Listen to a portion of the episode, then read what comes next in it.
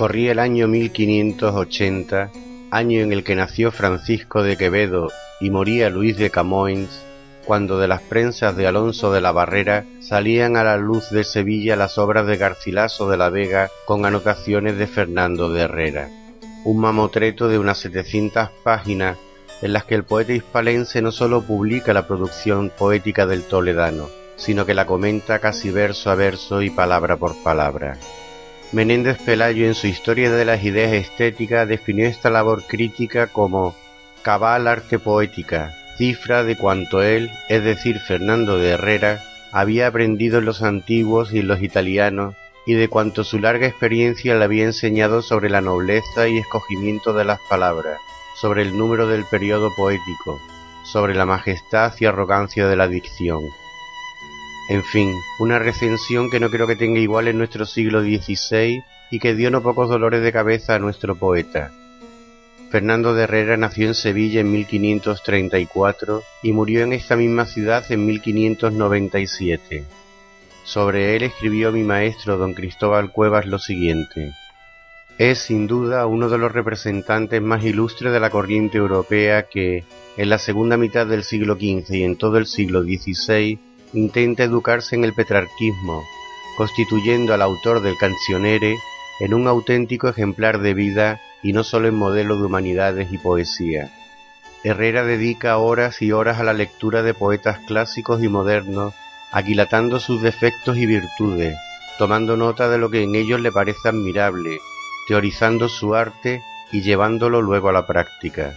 Todo lo pone a contribución para asemejarse a sus grandes modelos y obtener, como ellos, un ascenso admirativo de coetáneos y posteridad. Ningún esfuerzo le parece excesivo para pertrecharse de saberes, poéticos, históricos, de filosofía natural. Está convencido de que no hay poesía inmortalizadora sin una sólida base sapiencial. Al comenzar la década de los ochenta se le hace evidente que, a pesar de sus esfuerzos, se le sigue llamando poeta en sentido despectivo. Deja entonces esta labor e intenta cimentar la inmortalidad de su nombre sobre valores más seguros, el género histórico y la biografía ejemplar. Sirva esta digresión sobre Herrera para hacernos una idea de su persona. Se trata, pues, de un hombre cultísimo y reconocido poeta que busca la inmortalidad gracias a las letras.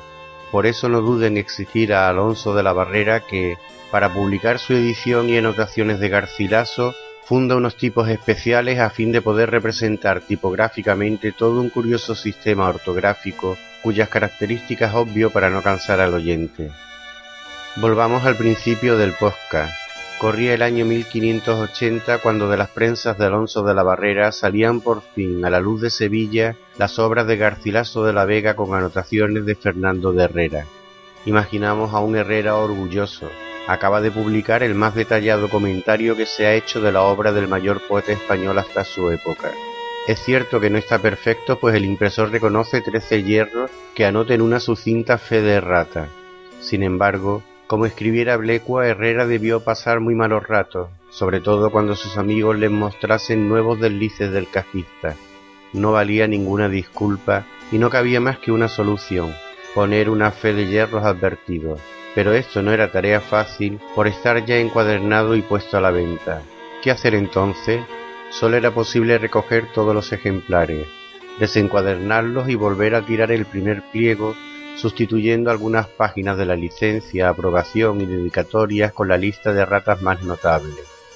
Como el mismo Bleco ha registrado, otras erratas se subsanaron volviendo a imprimir correctamente las palabras, recortándolas meticulosamente y pegándolas sobre las erróneas. Por último, querría terminar este poscar reproduciendo la hermosísima aprobación de don Alonso de Ercilla.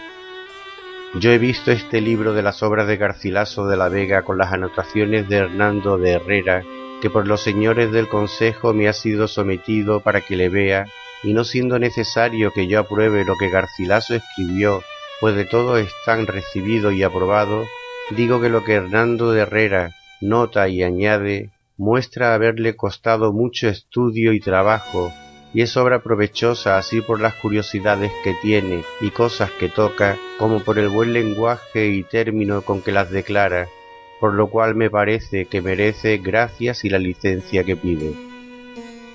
José Luis Gamboa de Podcast de Literatura y Microcast para Radio Post Castellano.